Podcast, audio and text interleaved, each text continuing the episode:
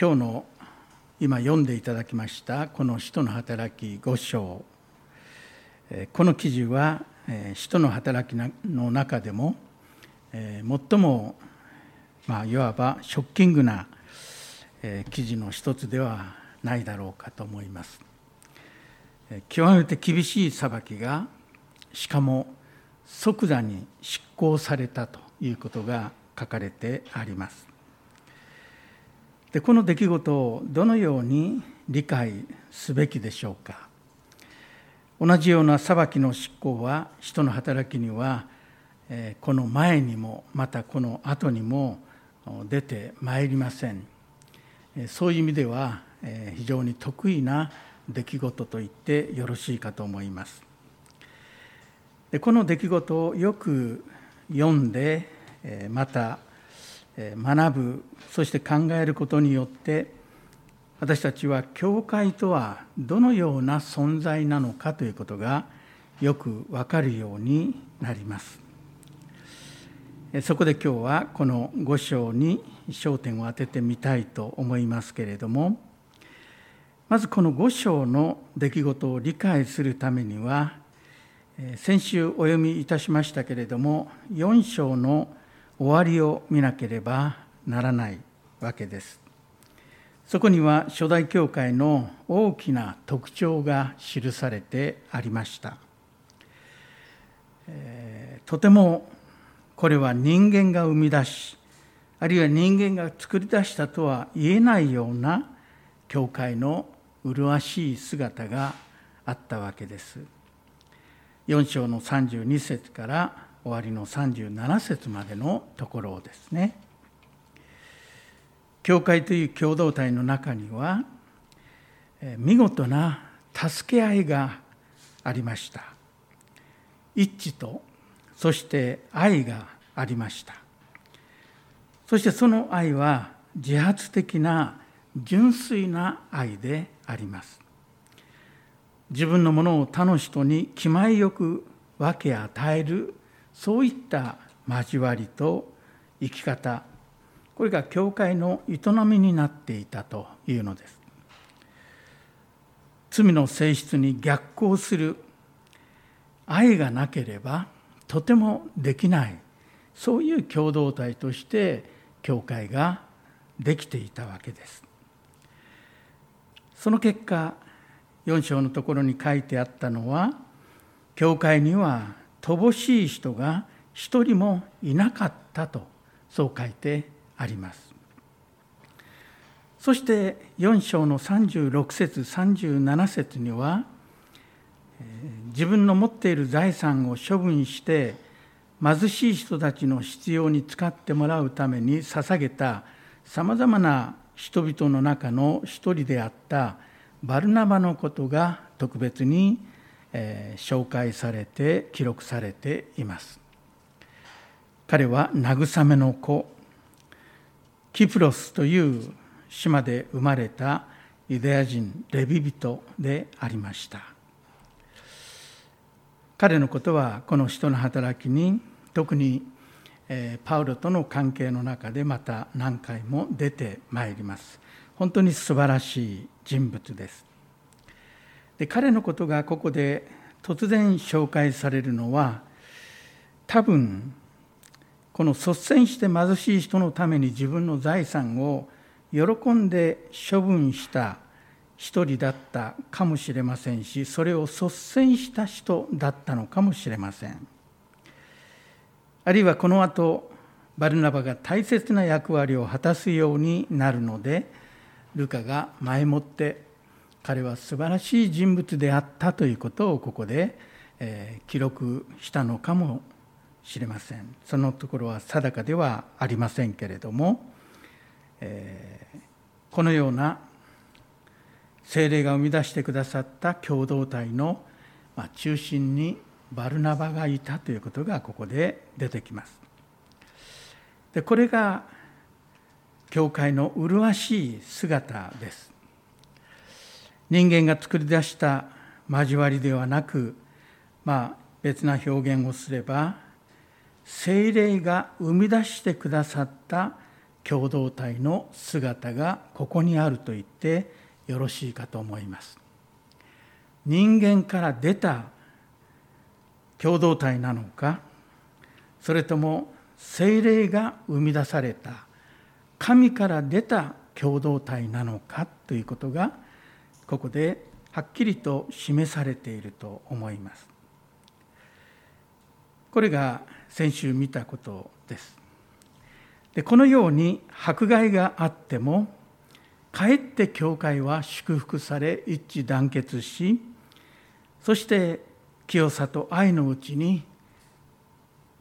神様の豊かな祝福を受けている。こういう姿が鮮やかになってまいりますとサタンも黙っていないわけです。外からの迫害によって教会に打撃を与えようと試みましたけれどもかえって打撃を与えると彼らは信仰に燃え祈りに燃え大胆に御言葉を語り出した逆効果だったようなそういう現象が見られる時に迫害ではなく今度は教会を内部から腐敗させようとしてサタンが手を伸ばし攻撃を仕掛けてまいりました。イエス様はサタンのこのような働きがやがてやってくることをすでに見抜いておられました。イエス様の弟子たちはイエス様が十字架にかかられる前とそして十字架にかかって復活なさった後天に帰られた後イエス様と共にそして精霊と共に歩いているわけですけれども弟子たちはイエス様の十字架の前と後にサタンの働きをまざまざと見る経験をいたしました十字架の前に見たサタンの露骨な働きは何であったかというとやはりイスカリオテ・ユダの裏切りという事件だったのではないでしょうか。これは、えー、寝食を共にしてきた仲間の一人が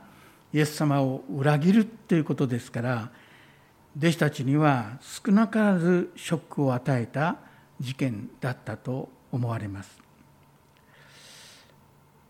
ルカの22章3節には12人の一人でイスカリオテと呼ばれるユダにサタンが入ったという言葉があります。ヨハネの福音書の中にもありますけれどもイスカリオテと呼ばれるユダにサタンが入ったとこう書いてありますね。非常に強い表現ではないでしょうか。その結果ユダはイエス様を裏切ってわずか銀貨30枚でイエス様を売る決心をし決意を固めそしてその準備を始めましたその後でイエス様はサタンは弟子たちを麦のようにふるいにかけてイエス様との交わりからあるいは信仰から振り落とそうとするということを前もって語っておられます。ペテロもそのサタンの手にかかってしまいました。そこでイエス様はペテロのために特別な配慮を持って彼に個人的に語りかけておられたのです。ルカの22章の3132のところに次のように書いてあります。シモン、シモン見なさい。サタンがあなた方を麦のようにふるいにかけることを願って聞き届けられました。しかし私はあなたのために、あなたの信仰がなくならないように祈りました。ですからあなたは立ち直ったら兄弟たちを力づけてやりなさいと。シモン、シモン、見なさいとこう言って弟子たちに関することではありますけれどもえペテロ個人にイエス様は語りかけてくださったわけです。こういった出来事の後イスカリオテのユダがイエス様を裏切ります。そしてご存知のようにイエス様は十字架につけられていくわけです。ユダは絶望して最後は自らを自ら命を絶つという悲劇的な出来事が起こります。しかし三度イエス様を知らないと言ったペテロはこのイエス様の言葉によって助けられて挫折から立ち直ることができたわけです。ふるいにかけられましたけれどもかろうじて主が振り落とされないようにペテロを支えてくださったということでしょうか。これがイエス様の十字架の前に経験した弟子たちが経験したサタンの働きです。十字架の後のサタンの攻撃はではどのようなものがあるでしょうか。この使徒の働きを見ますとサタンという言葉はこの使徒の働きの5章3節に初めて出てまいります。1章から4章までのところには出てきません。悪魔という働きもまだ出てきません。この5章になって初めてサタンが登場するのですね。今読んでいただきましたアナニアとサッピラのこの夫婦の出来事です。一節を読んでみますとところがアナニアという人は妻のサッピラと共に土地を売り妻も承知の上で代金の一部を自分のために取っておき一部だけを持ってきて人たちの足元に置いた。ここだけ読みますととても素晴らしいことをしている夫婦だとこう思われるわけです。土地を売り売却したそのお金を献金として他の人たちの必要のために使ってくださいとそういう思いを持って教会に捧げてきたのであります。しかし3節を見ますと彼らの問題点が明らかにされます。するとペテロは言った。アナニアなぜあなたはサタンに心を奪われて精霊を欺き辞書の代金の一部を自分のために取っておいたのかここで問題点は彼らがサタンに心を奪われたということです。このサタンに心を奪われた多くの訳はここ心を奪われというふうにこう訳してありますけれども、まあ、そういう意味だと思いますがただ直訳いたしますとサタンがあなたの心に満ちるというそういう言葉です。アナニアとサッピラ夫婦はサタンが自分たちの心に満ちることを許してしまった、えー、サタンの思いで心がいっぱいになるのを許してしまったと。そういうことになります。柳生直之の訳では「サタンに心を明け渡して」とこう訳してあります。サタンに心を明け渡してその結果として、えー、精霊を欺きそして偽りを述べたということですね。欺くという言葉は嘘を言うという偽りを語るという言葉です。この夫婦は示し合わせて精霊に対して清い神の御前で嘘をついて偽りを言ったということになります。バルバロ訳は精霊を偽りというふうにこう訳していますね。そこでペテロが彼らを4節で叱責いたします。売らないでおけばあなたのものであり売った後でもあなたの自由になったのではないかどうしてこのようなことを企んだのかあなたは人を欺いたのではなく神を欺いたのだとこうなってますね。ここから分かることは誰もアナニアとサッピラに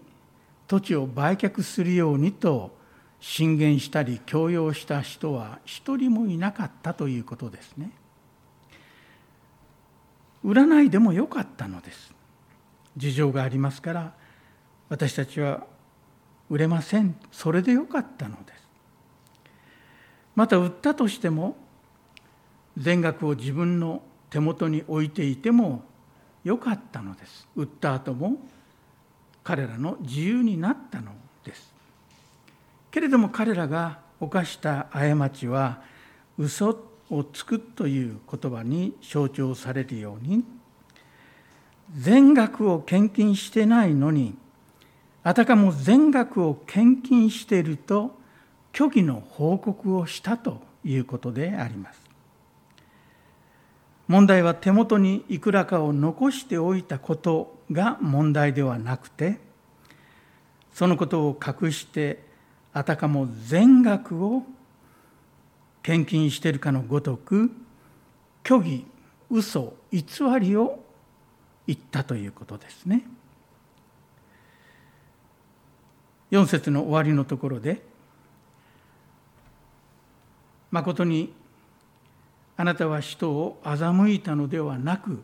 神を欺いたのだ」とこう書いてありますけれどもこれはあなたは人に嘘を言ったのではない神に嘘をついたのだというそういう意味になります。そしてこの言葉を聞いた時にアナニアはその場に倒れて息が絶えてしまいます。3時間ほど経ってアナニアの妻がやってまいります。何が起こったか知らずに。ペテロは彼女にあなた方は辞書をこの値段で売ったのか私に言いなさいと言いますと彼女は「はいその値段です」とまた虚偽の打ち合わせた通り虚偽の証しを報告をいたします。そこで9節でペテロは言いますなぜあなた方は心を合わせて主の御霊を試みたのかこう言って叱責するわけです。御霊を試みたということは精霊を試すすなわちどれくらいまで神を騙せるものなのかどれくらいまでの嘘だったらばれないで済むのか？どれぐらいだったら虚偽が通るのか？まさに神様を精霊を試す。ある訳では精霊を騙す、えー、騙すとこう訳していますね。これが彼らの問題でした。神の前に誠実である正直であるはいをはいいいえをいいえとするそういう姿勢を持って真実な心を持って歩まなければならない彼らが大胆にも神の前に虚偽を申し述べそしてそれをどこまでも覆い隠そうとしていたということです。何がこの夫婦をこのようなことに駆り立てていったのでしょうか。もちろんサタンに心を奪われてとサタンが彼らの中に満ちたということが原因ではありますけれどもサタンが彼らを利用した背後にあったのはやはりアナニアとサッピラというこの夫婦の心の深いところにある動機があったのだと利用されたのだと思います。ある時にイエス様はヨハネの福音書の12章のところで彼らは神からの栄誉よりも人からの栄誉を愛したのであるとそう語られたことがございました。アナニアとサッピラは全額を捧げることによっていや全額を捧げたと人々に思わせることによって人々からの教会の人々からの栄誉を得ようとした誉れを得ようとしたということが彼らの動機の一番奥深いところにあったと思われます。そういう動機いつも神の栄光でなく自分の栄光や誉れをどこか求めてしまっているそういう心を放置していた結果彼らはサタンに心を許してしまいそしてサタンが自分たちの中に満ちるのを許容してしまった。その結果出てきたのが大胆な偽り嘘虚偽であります。イエス様は悪魔について何とおっしゃったかというと皆さんもご存知の悪魔は初めから人殺しで真理に立っていません。彼のうちには真理がないからです。悪魔は偽りを言う時自分の本性から話します。なぜなら彼は偽り者また偽りの父だからですヨハネ8章44節でイエス様はおっしゃっています。悪魔から真理が出てくることはなく真実が出てくることはなく悪魔の本性はやはり偽りを言うことであって悪魔からは偽りが出てくるのだ虚偽が出てくるのだと主はそうおっしゃったのです。イスカリオトのユダはその犠牲者になったのでしょう。夕食の間のこと悪魔はすでにシモンの子イスカリオテのユダの心にイエスを裏切ろうという思いを入れていたとヨハネの福音書の中には書いてあります。そして悪魔によって導かれて罪を犯しイエス様を裏切り最後は絶望して自ら命を絶ったのが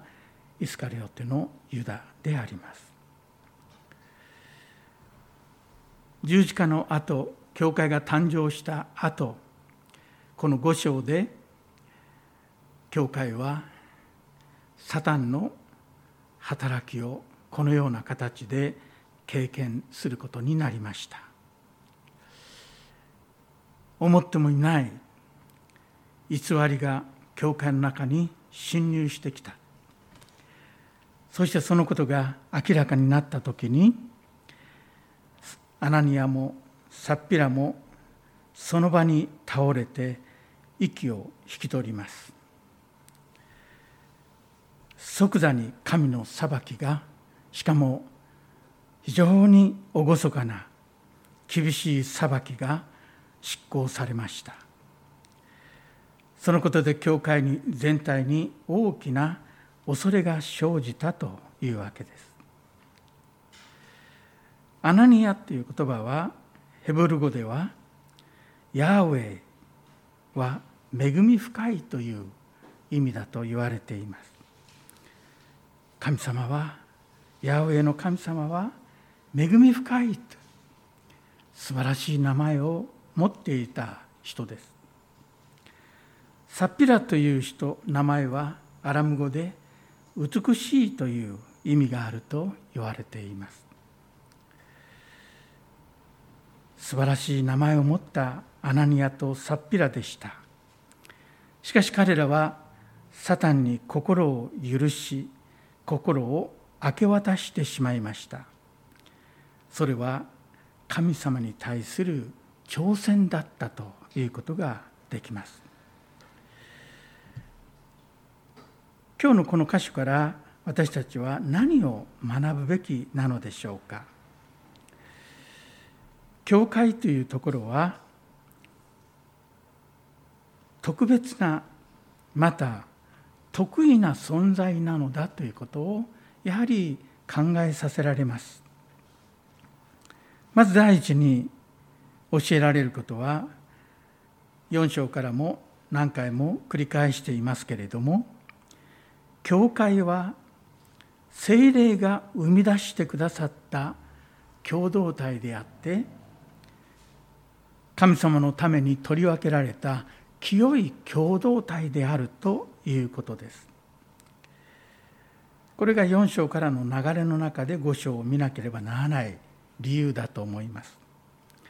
5章だけでこの出来事を考えますと単なる道徳的に嘘を言っちゃいけないという嘘を言うと裁かれるというそういうことで終わってしまいますそれならばなぜ彼らだけがこうなったのかという説明がつかないんです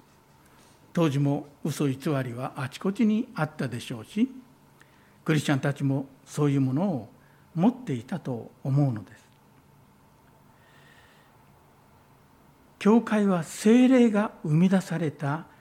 教会です。ですから決して人間が作り出し生み出したものではないというこの理解を私たちはここではっきりと持たなければならないということをもう一度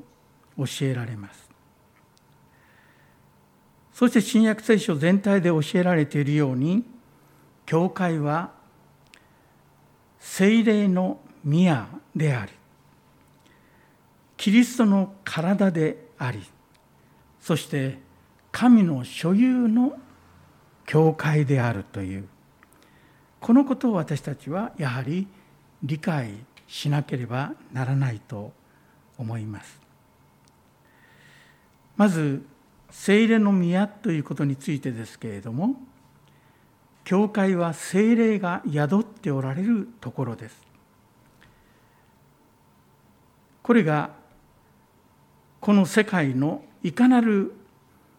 集団や団体と教会が決定的に異なっているところです第一コリント3章の1617節には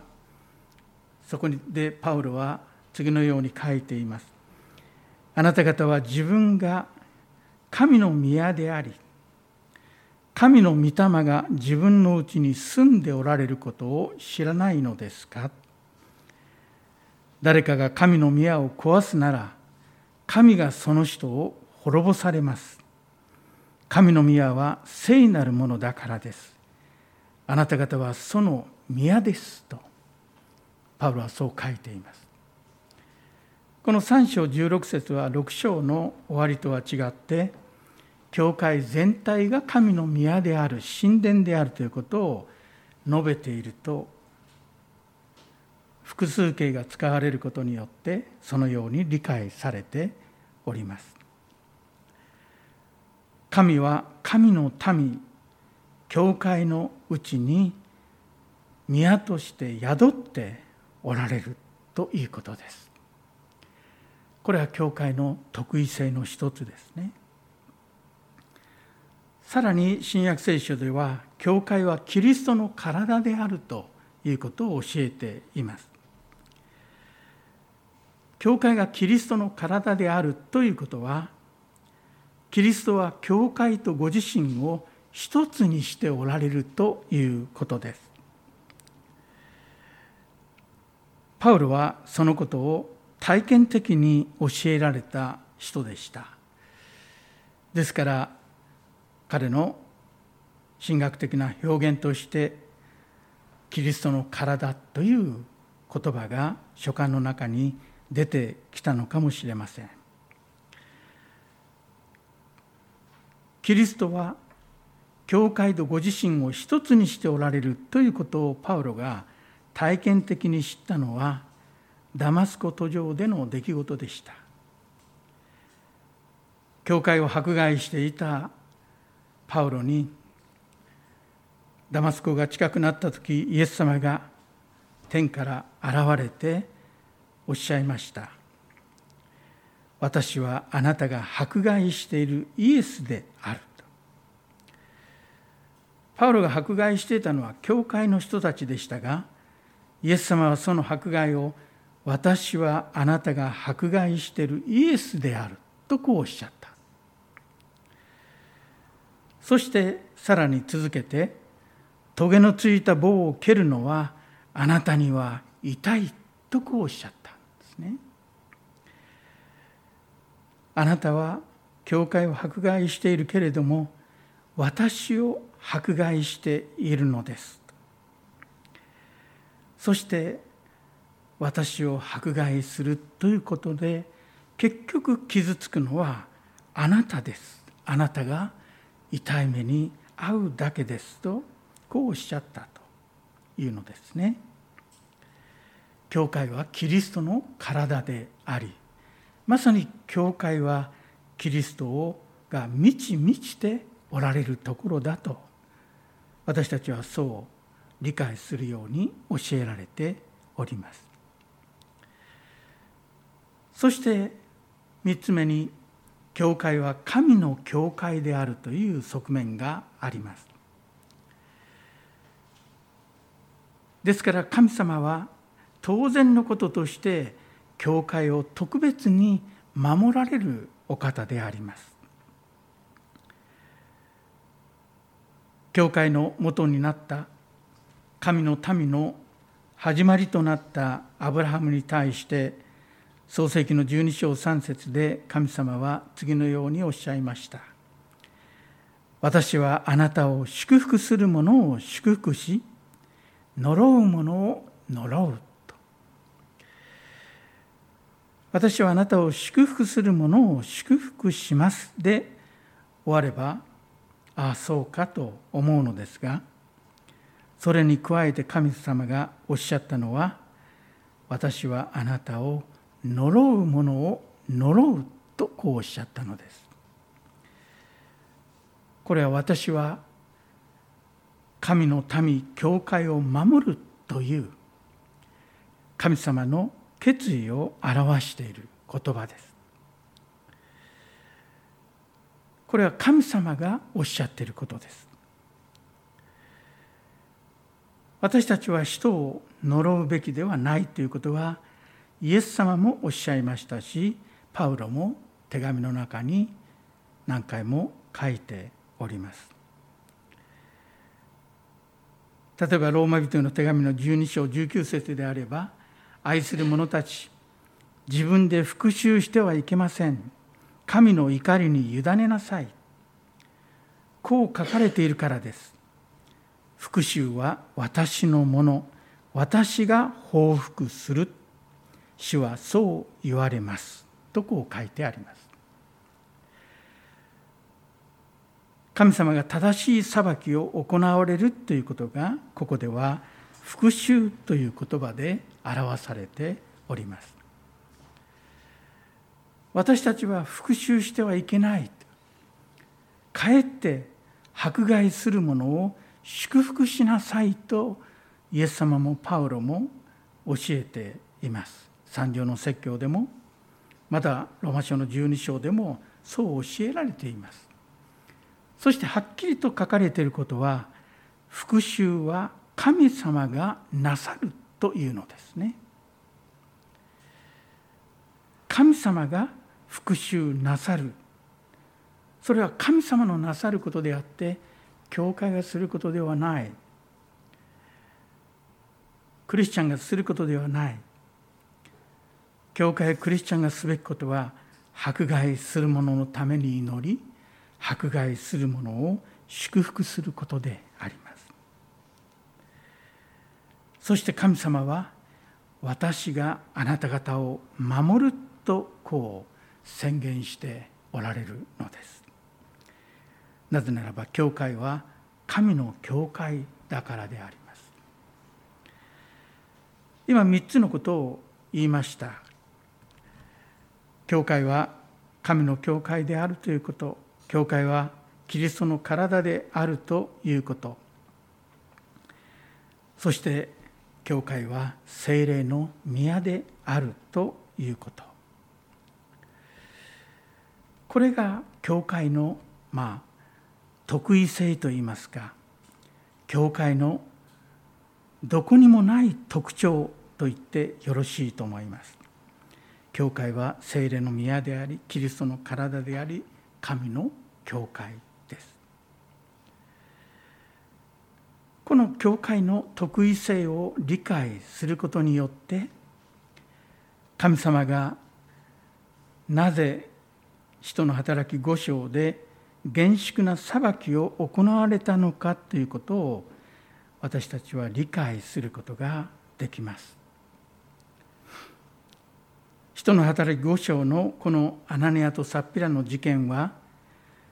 単なる人間の道徳的なむさぼりとか嘘とか偽りの問題ではなかったということです。精霊が生み出されたものを破壊し教会にサタンの嘘を持ち込み教会の堕落のパンダネをまき散らそうとするそういう働きで技であったということです。そのような動きと技に対する裁きがこの五章の出来事でした。神の御業精霊の御業に対して正面切って挑戦する虚偽というものがここで裁かれたのです。私たちが嘘を言う時に私たちは決してあなたはサタンに心を奪われてるなんという大げさな表現は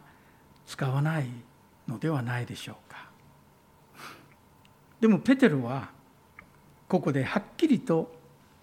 この夫婦がサタンに心を明け渡したということを述べてそしてサタンに心を明け渡したということは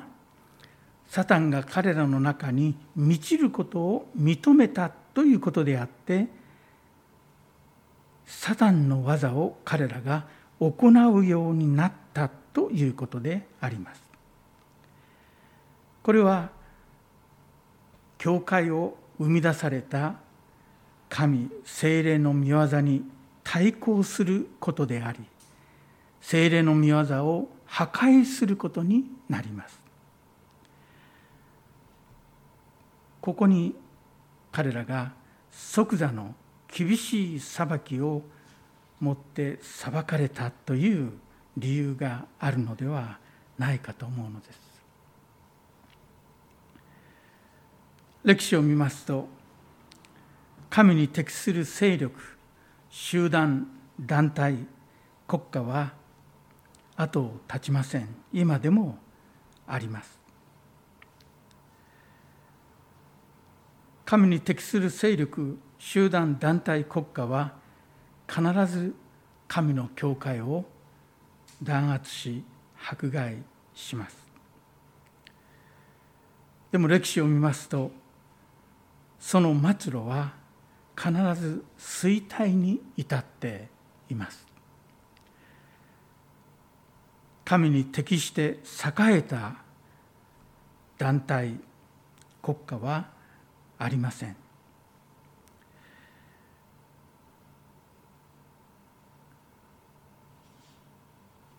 サタンは五章のところで教会に内部からの腐敗をもたらすことによって教会を堕落させようといたしました。外からの迫害によっては彼らは黙らなかったからです。しかしこのような働きもやがて衰退していきます。私たちは神の教会に属しているということをもっとこの記事を通して厳粛に受け止めなければならないのではないでしょうか。私たちは教会を教会は精霊が生み出し精霊が宿っておられるところだとどれぐらい真剣に理解しているでしょうか？またその理解に基づいて教会を考え教会と接しそして教会の中にいるでしょうか？精霊が教会を打ち立てようと今も働いておられるということを私たちはどれくらい認めているでしょうか？それとも教会の人間的な側面だけを見てあたかも教会が人間の交わりであるかのように人間が作り出したものであるかのように教会を人間的に見てそれで終わりにしてしまっていないでしょうか。教会は神様の生み出してくださった共同体であり御霊が宿っておられるところでありまさに神の御業そのものなのです。ですからその神の技に対抗するものはそれがどんなものであれ私たちではなく神がその技を打ちこぼたれるのであります。今私たちが神の教会に属しているということはそういう意味で本当に厳粛なことだと言わなければなりません。神様を恐れる思いを持って教会を愛し兄弟姉妹を尊び愛していこうではないでしょうか。偽りのない愛と真実をもって兄弟愛に愛を加えていこうではありませんか。私たちは今神の教会の中におりそして私たちが神の教会なのです。お祈りします。